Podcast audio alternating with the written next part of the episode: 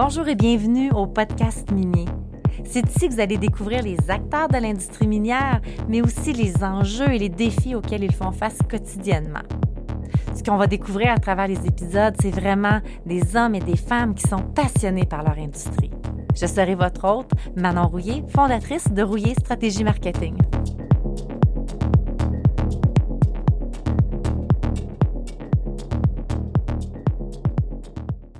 L'importance de la transformation numérique au sein euh, du secteur minier, c'est un sujet d'importance. C'est un sujet qu'on a couvert aussi euh, au podcast minier à quelques occasions.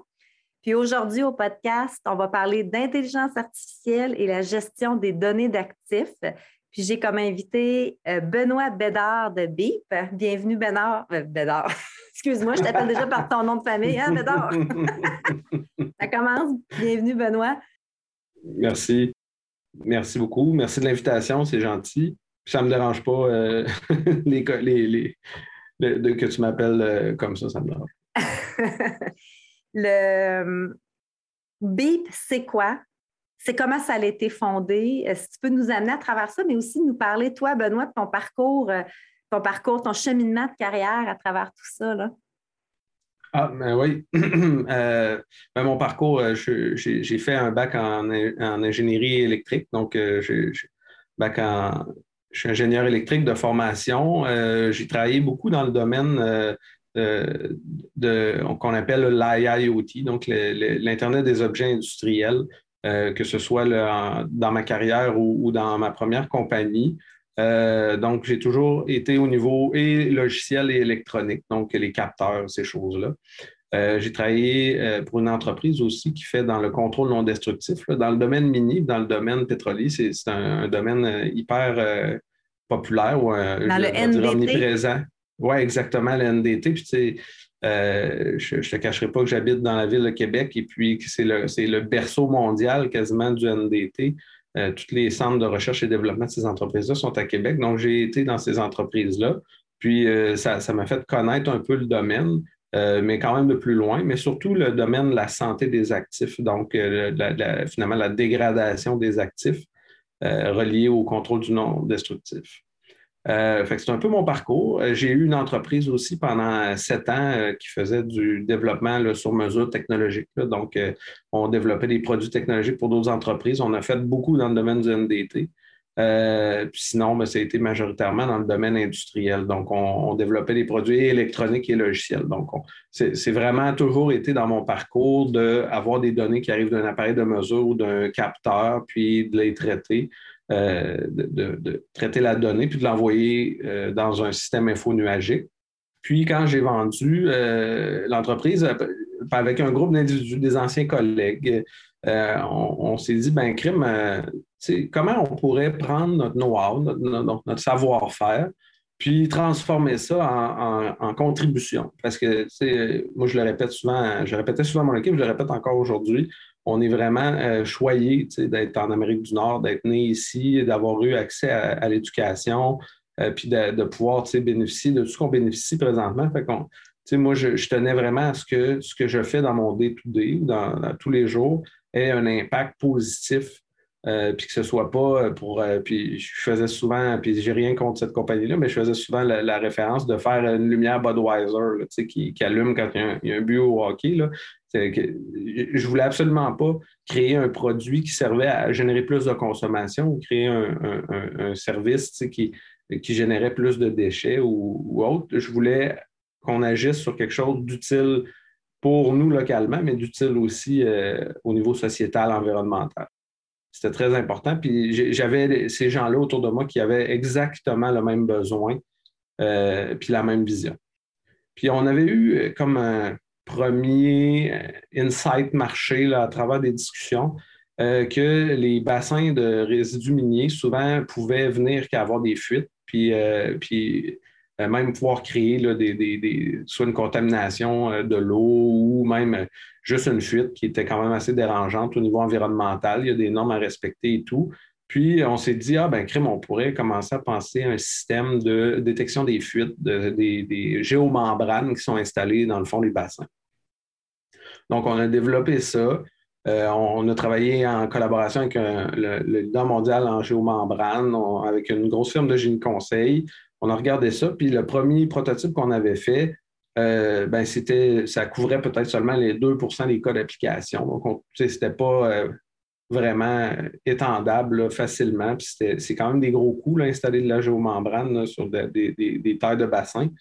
Donc, on a développé une autre solution qui est encore en cours de recherche présentement avec le Queen's University, euh, qui est pour vraiment une seule couche de géomembrane. Puis en plus de détecter les fuites, on est capable de caractériser le vieillissement de la géomembrane. Donc, savoir à peu près est rendu à quel équivalent d'âge euh, en cours d'utilisation. Donc, ça, ça continue. Puis ça, ça nous amenait à nous dire, ben crime, on va se faire une plateforme qui va accumuler tous les données de ces capteurs-là. Puis cette plateforme-là, en parlant avec les intervenants, je disais, est-ce qu'on sait c'est quoi le rouleau de géomembrane qui est installé où? C'est où les tests de soudure qui sont faits euh, sur les, liaisons de géomembrane, les soudures de géomembrane? Sont où les tests? Parce que des fois, majoritairement du temps, quand il y a une fuite, c'est au niveau des tests de soudure qui ont soit été mal faits ou, euh, euh, faits trop rapidement. Ou après ça, c'est au remblayage qu'il y a des problèmes. Donc, euh, puis là, je posais des questions, puis les gens disaient Ah, ben, tu sais, cette information-là, c'est d'un fichier Excel qui est mm-hmm. remis au propriétaire, puis ça, ben, c'est le manufacturier qui garde ça, puis l'autre fois, on lui a demandé, puis il n'était plus capable de nous le redonner. Puis, fait que là, je, disais, ben, donc, un système dans lequel on pourrait mettre toute cette information-là, puis être en mesure de faire des corrélations avec les événements qui arrivent, donc les fuites ou, les problèmes, ben, ça pourrait aider. Puis là, la, réponse était évidemment oui.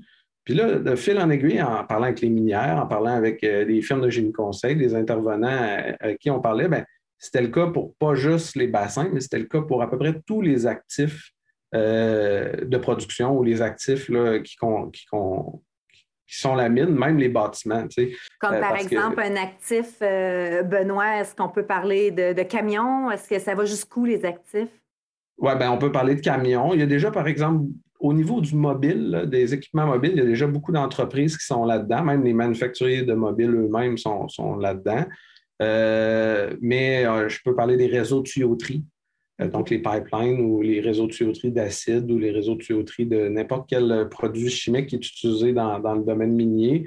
les réservoirs, réservoirs de procédés, les bâtiments, parce que une toiture qui fuit dans un entrepôt, c'est tannant, mais il n'y a personne qui va s'énerver avec ça. Mais une toiture qui fuit au-dessus d'une cuve, euh, par exemple, euh, dans, une aluminerie, ben ça, c'est critique, c'est dangereux, il peut y avoir des explosions. Donc, il y, a, différents aspects à regarder à ce niveau-là, mais ça va jusqu'au bâtiment, la toiture, ça va jusqu'aux routes, il y a des chemins de fer. Euh, une mine, c'est un, un, village là, en tant que tel. Puis, je veux dire, il y a extrêmement beaucoup d'actifs critiques. Ça peut aller euh, jusqu'au au, concasseur lui-même. Donc, le but de la plateforme, c'est vraiment de créer un dossier médical pour les actifs. Donc, on, récupère les informations qui arrivent de partout, donc du passé. Donc, ces fameux fichiers Excel-là qui sont euh, serrés un peu à gauche, à droite, ben, tous ceux qui sont euh, importants, ceux qui ont vraiment un, lien direct avec la santé d'un actif, la santé d'un appareil, une machine, un bâtiment, on va les intégrer à la plateforme. On a des moyens de. Puis, puis ce qu'on fait, c'est une plateforme logicielle. je ne l'ai pas mentionné euh, euh, assez clairement, peut-être, mais donc, c'est ça. On a des moyens d'aller chercher toute cette information-là, puis de l'importer à l'intérieur. Puis cette donnée-là, on la met dans un moule. Donc, un moule, qui nous permet après ça de facilement prendre cette donnée-là puis pouvoir l'analyser, faire des calculs avec. Comment qu'on s'assure, Benoît, que la donnée est fiable? Bien, et ça, c'est une super bonne question. Euh, ben, j'ai une bonne question. Parce qu'évidemment, tu as, tout à fait raison. Là, on peut avoir euh, des, des, millions de données, mais qu'il n'y ait aucune donnée qui soit vraiment fiable. Bien, ça, euh, c'est un peu le prix à payer. Euh, il faut aller chercher la donnée, puis statistiquement, après, en ayant toute la donnée pour un même actif, par exemple, je prends, je prends un exemple des données de mesure d'épaisseur pour euh, une, la tuyauterie. Donc, à chaque six mois ou à, chaque année, il y a des mesures d'épaisseur qui sont prises pendant des, années. Ça dure longtemps, ces actifs-là, sur les réseaux de tuyauterie. Ben, si on prend toutes ces mesures-là, on les analyse ensemble, bien évidemment, à un moment donné, on va avoir des points qui ne font pas de sens. Puis ceux-là, ben, on va être capable de comprendre que ce n'est peut-être pas une donnée qui est. C'est une donnée qu'on peut euh, ignorer ou, du moins qu'on peut ne pas prendre en compte euh, pour, nos calculs. Euh, il y, a des risques, là, mais présentement, ce qu'on voit, c'est que c'est quand même assez facile d'identifier une donnée non pertinente. Puis, euh, on fait attention aussi des données qu'on rentre. on ne prendra pas euh, des données qui n'ont aucun, aucun lien avec la santé d'un actif. On ne l'intégrera pas inutilement dans la plateforme, à moins que le client, euh, pour lui, ça ait une grosse valeur, cette donnée-là. Quand vous rentrez dans, la minière, quand BIP rentre justement, qui, qui dans la minière est en charge de cette plateforme-là? À qui qu'on parle? C'est qui qui peut gérer ça, BIP, une fois que c'est rentré? Oui, ben, c'est une bonne question. Puis, je pense que je vais, le, mentionner tout de suite pour que ça soit plus facile de comprendre. Nous, on est vraiment un fournisseur d'un outil qui est le dossier médical, qui est un outil technologique.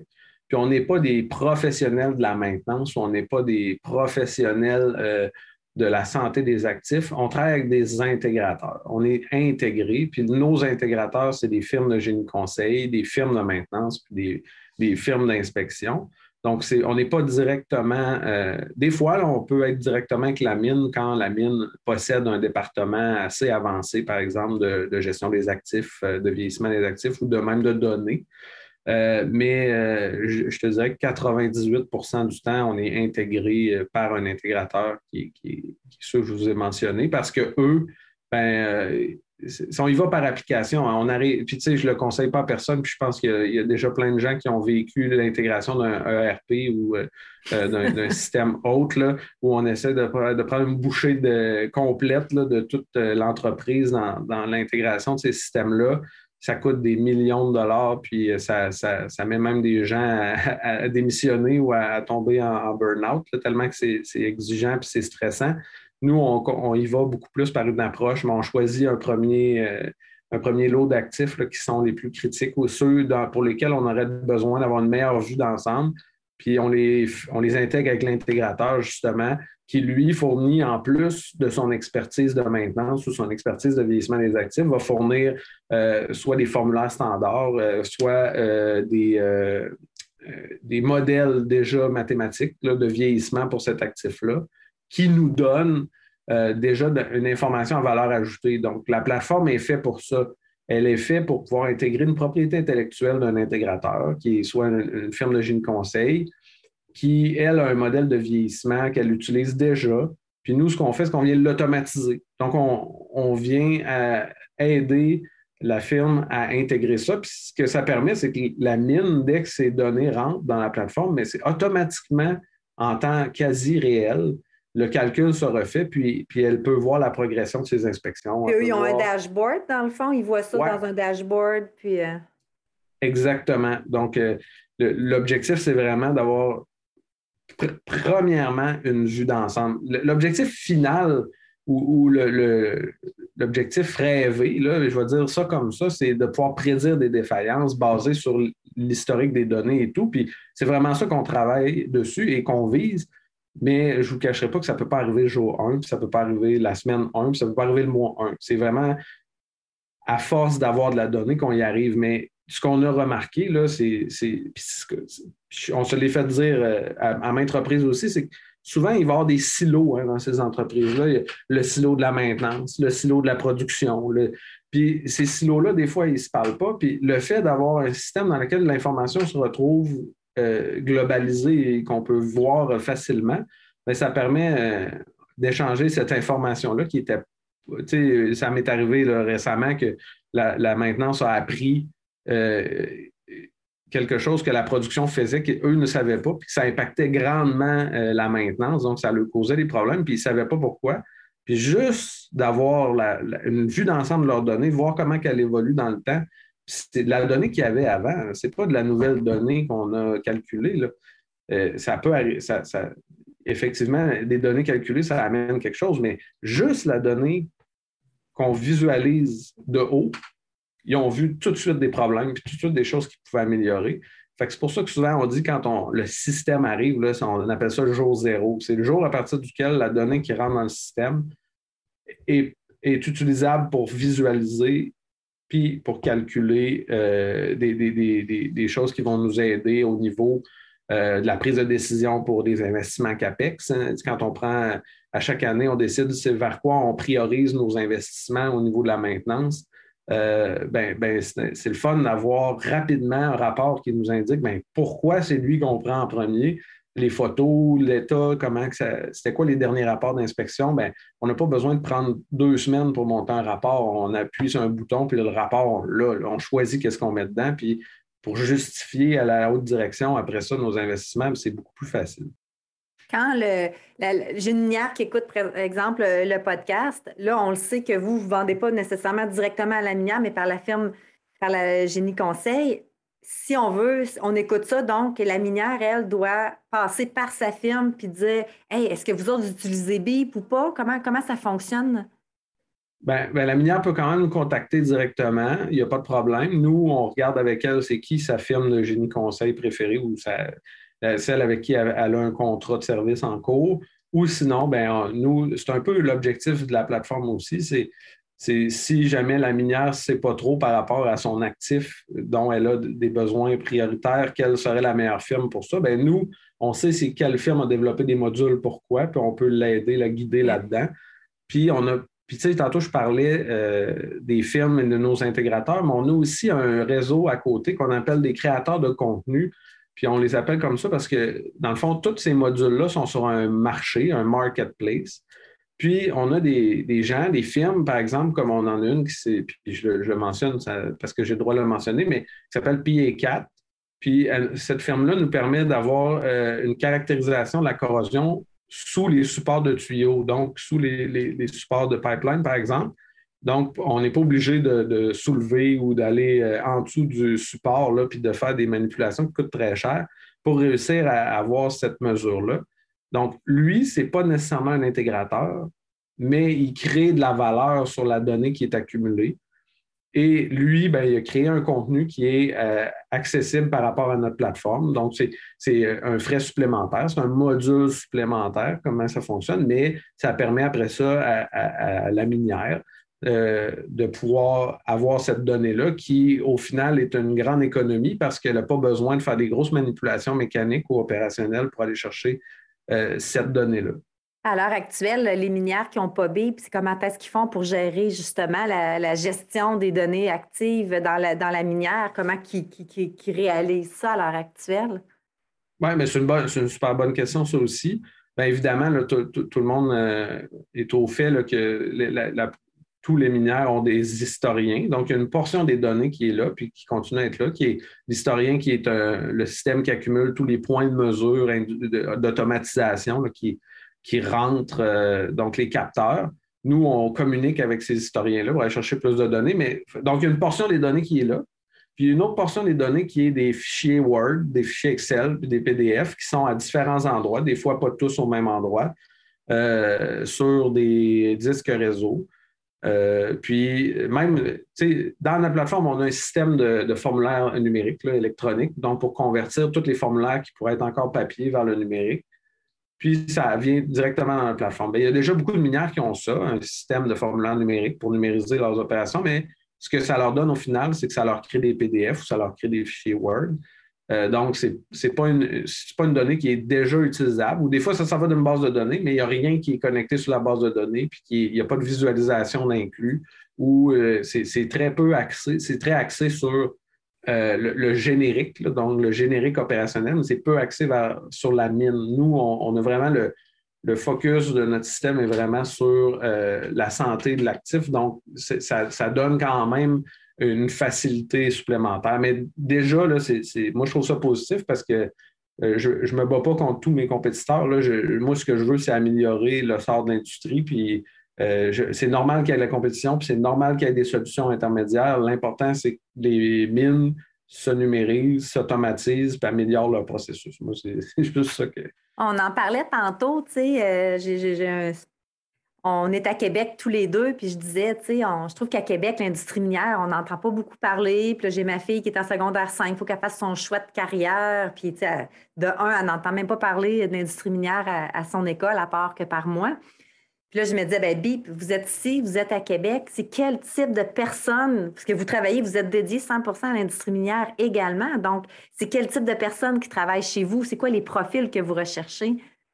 Ben, euh, c'est majoritairement présentement des développeurs logiciels, euh, puis c'est un logiciel qu'on développe, mais euh, on a aussi recruté des gens de métallurgie, du domaine minier, qui se sont transformés vers la programmation. Donc, c'est quelqu'un qui était beaucoup au niveau des données de la mine, puis qui s'intéressait à la programmation. Donc, on, est allé euh, le, chercher. Puis sinon, ben, on, on, essaye de toujours créer un équilibre entre programmation. Il va toujours avoir plus de gens de programmation parce que c'est un système informatique qu'on fait, puis la sécurité, c'est super important. Puis, donc, c'est vraiment notre focus mais on va aussi chercher toujours le côté, euh, comme on crée de la, valeur sur les données, ben, le côté plus proche du domaine. Donc, on, va recruter des gens de métallurgie, des gens du domaine minier qui s'intéressent plus aux données qu'au côté euh, terrain. Mais euh, oui, c'est le cas. Ce que je trouve intéressant, c'est notre partenariat avec les intégrateurs, c'est que ça nous amène beaucoup aussi de connaissances techniques. Euh, notre outil pourrait être utile au niveau des mines sans ces intégrateurs-là, c'est sûr. Mais je pense que ça ne pourrait pas avoir le même impact et le même succès que ça l'a présentement avec leur, ce qu'ils amènent dans, ça. Puis l'inverse est vrai aussi. Euh, présentement, les, firmes, par exemple, le Génie Conseil, ont, plein de connaissances intéressantes, mais ils ont le même problème que les minières, c'est-à-dire le manque de main-d'œuvre. Donc, en réussissant à automatiser tout ça, ben, c'est un win-win-win. Absolument. Euh, j'aimerais ça parler un peu. Euh, vous avez fait affaire avec, euh, avec MISA, ce qui vous a amené aussi à, un investissement. J'ai vu ça passer. J'aimerais ça que, tu nous expliques ce processus-là, justement, que vous avez vécu. Oui, mais MISA, c'est une super belle découverte. Franchement, c'est une équipe franchement sympathique et, qui, sont là vraiment pour aider. Là. puis, nous, on avait fait des demandes de subvention avant MISA. Euh, ça avait été euh, moins, euh, moins facile que, ça l'a été avec le MISA. Puis c'est pas parce que c'est parce que MISA sont vraiment structurés, puis ils sont vraiment à côté sur l'industrie minière. Puis je suis content maintenant, dernièrement, leur mandat s'est ouvert, c'est ouvert à tout, le Nord, pas juste à, leur région. Puis ça, ça, fait que quand on a fait une demande de subvention, ils nous ont aidés à approcher des minières, à présenter notre projet aux minières. Euh, ça a ajouté de la crédibilité aussi au niveau euh, du ministère pour la demande de subvention. Puis comme c'est une industrie euh, qui, a des gros besoins, puis c'est une industrie qui est importante au Québec, bien, eux sont au courant des, des, challenges actuels, puis, puis où se positionner. Donc, ils nous ont vraiment aidés à ce niveau-là, franchement. Ah, c'est super. Puis là, vous avez eu votre subvention, ben, je ne sais pas si récemment, mais... ben, ça fait déjà bientôt, là, je pense que c'est un huit mois, là, mais il n'y a plus d'argent. subvention sur... non, non, il en reste. Puis euh, c'est ça, c'est une subvention euh, qu'on a montée en partenariat aussi avec Nordostello, qui est un de nos intégrateurs principaux, euh, qui est une firme de conseil pour ceux qui ne l'auraient jamais entendu, qui ont un gros volet santé des actifs. donc, c'est en collaboration avec eux, puis avec deux minières, une que je n'ai pas le droit de nommer parce que c'est le, leur corporatif c'est leur politique, mais sinon, avec aussi Minerai de Fer Québec qu'on a publié. Euh, puis euh, c'est, vraiment dans le but de faire l'intégration, comme je disais, en commençant par une quantité d'actifs euh, plus, petite pour commencer tranquillement à intégrer les processus, puis pas prendre une trop grosse bouchée puis chambouler, chambouler ce qui se passe. Mais ça a été vraiment aidant au niveau. Puis cette subvention-là, qui est une subvention principalement en intelligence artificielle, euh, a vraiment été bien accueilli parce qu'on couvre un domaine, euh, un domaine important pour le Québec. Euh, l'avenir dans ce domaine-là, donc la numérisation. On touche beaucoup à l'environnement parce que nous, on le fait vraiment dans le but, oui, d'aider la mine à être plus à avoir moins d'arrêts non prévus, de réussir à avoir une meilleure vue d'ensemble sur, la santé de ses actifs, mais en même temps, ça permet d'éviter qu'il y ait des accidents environnementaux puis humains. Puis ça, c'est dans notre mission. Mais côté environnement, ça doit permettre aussi de rallonger la vie de certains équipements ou autres. Fait qu'à la place d'échanger, on, peut, je sais pas, je dis ça comme ça, mais il me ben, semble ben, que... Ben, tout, à fait, puis c'est aussi... Euh, si un équipement brise puis on est arrêté longtemps, ben, là, il y a beaucoup de ressources euh, qui, sont perdues. Euh, souvent, ben, on va faire venir des pièces par avion plutôt que les faire venir tranquillement. On va déplacer beaucoup plus de monde. Puis malheureusement, si on avait un plan pour changer de machine qui était prévu pour être beaucoup plus performante, beaucoup moins énergivore, mais que comme il arrive un bris non prévu, on est obligé de la changer pour la même machine parce qu'on n'a pas le temps de faire l'ingénierie autour pour repartir la production. Mais là, on vient de repartir pour 15, 20 ans avec une machine qui est moins efficace que celle qu'on avait prévue, puis qui va probablement euh, nuire à notre plan mm. d'innovation qu'on avait. Donc, c'est quand même majeur quand on pense à ça. Puis, puis souvent, euh, on travaille aussi avec des, gens du domaine de la, fiabilité. Puis, tu sais, si tu es capable de savoir que tu manques d'air dans ton pneu avant qu'il y ait un accident parce que ton pneu est, trop. Puis là, c'est un exemple vraiment euh, facile à comprendre. Ce n'est pas un exemple concret euh, du domaine, mais, l'accident que tu fais parce que ton pneu était, dégonflé cause beaucoup plus de dommages que ce soit euh, corporel, environnemental, euh, monétaire, que si tu avais juste rajouté de l'air. Le, coût est minime, rajouter de l'air par rapport à l'impact. De, donc, puis comment ça, euh, que ces genres d'accidents-là arrivent? Ben, L'information est accessible, c'est juste que personne ne pouvait l'avoir puis pouvait connecter les points ensemble. Donc, c'est vraiment quelque chose de, que je pense qui, qui n'est pas un gros effort et qui vaut la peine de faire pour, arriver à sauver des coûts immenses. Est-ce qu'on peut penser que BIP éventuellement va aller vers d'autres industries? Bien, effectivement, déjà, le, fait d'être en partenariat avec des firmes qui ne sont pas seulement dans le minier fait qu'on touche à d'autres industries. Notre focus premier est vraiment le domaine minier. On ne voudrait pas diluer nos efforts, puis aussi la connaissance qu'on acquiert, les modules qu'on crée, euh, pour ce domaine-là. Mais oui, par la bande, déjà, on, est dans d'autres marchés. Puis, euh, puis quand le domaine minier sera bien servi, ben oui, c'est sûr qu'on va aller dans d'autres marchés. J'ai oublié de demander la question au début, euh, Benoît, mais BIP, est-ce que c'est un acronyme? Qu'est-ce que ça veut dire? Oui, bien, BIP, initialement, ben, premièrement, BIP, on, l'a choisi parce que notre but, c'est de, lever une alarme, de lever, de soulever un problème, donc un peu le son qui vient d'un alarme, mais c'est aussi les premières lettres des, premiers actionnaires. Euh, finalement, on est cinq actionnaires, là, mais c'est les, premières lettres des, quatre premiers actionnaires. Euh, puis, euh, fait, qu'on trouvait ça le fun, les deux. Puis, c'était. Le, nom de domaine était disponible aussi. Il y, a, un paquet de facteurs. Ah, ça, je connais ça. qu'on a choisi ça. Ah, ben super, vraiment intéressant. Euh, j'avais hâte d'en entendre un peu plus parler sur BIP. Ça fait un moment que je parlais aussi avec euh, ton collègue associé euh, Étienne Larivière. Fait que, tu sais, je, suis vraiment contente d'avoir eu la chance de, te parler, Benoît. Puis si les gens veulent vous trouver, j'imagine, site web, réseaux sociaux, par une firme de génie. exact. On est omniprésent quand même, euh, B.ai, euh, parce qu'on on, tend à faire de l'intelligence artificielle de plus en plus. Euh, puis sinon, par la firme de Gene Conseil, ils, nous, ont pas mal tous entendu parler. puis moi aussi, ça fait un plaisir, franchement. Je suis content de, pouvoir le, présenter à, à, plus de gens dans l'industrie. Puis je suis content de t'avoir rencontré aussi.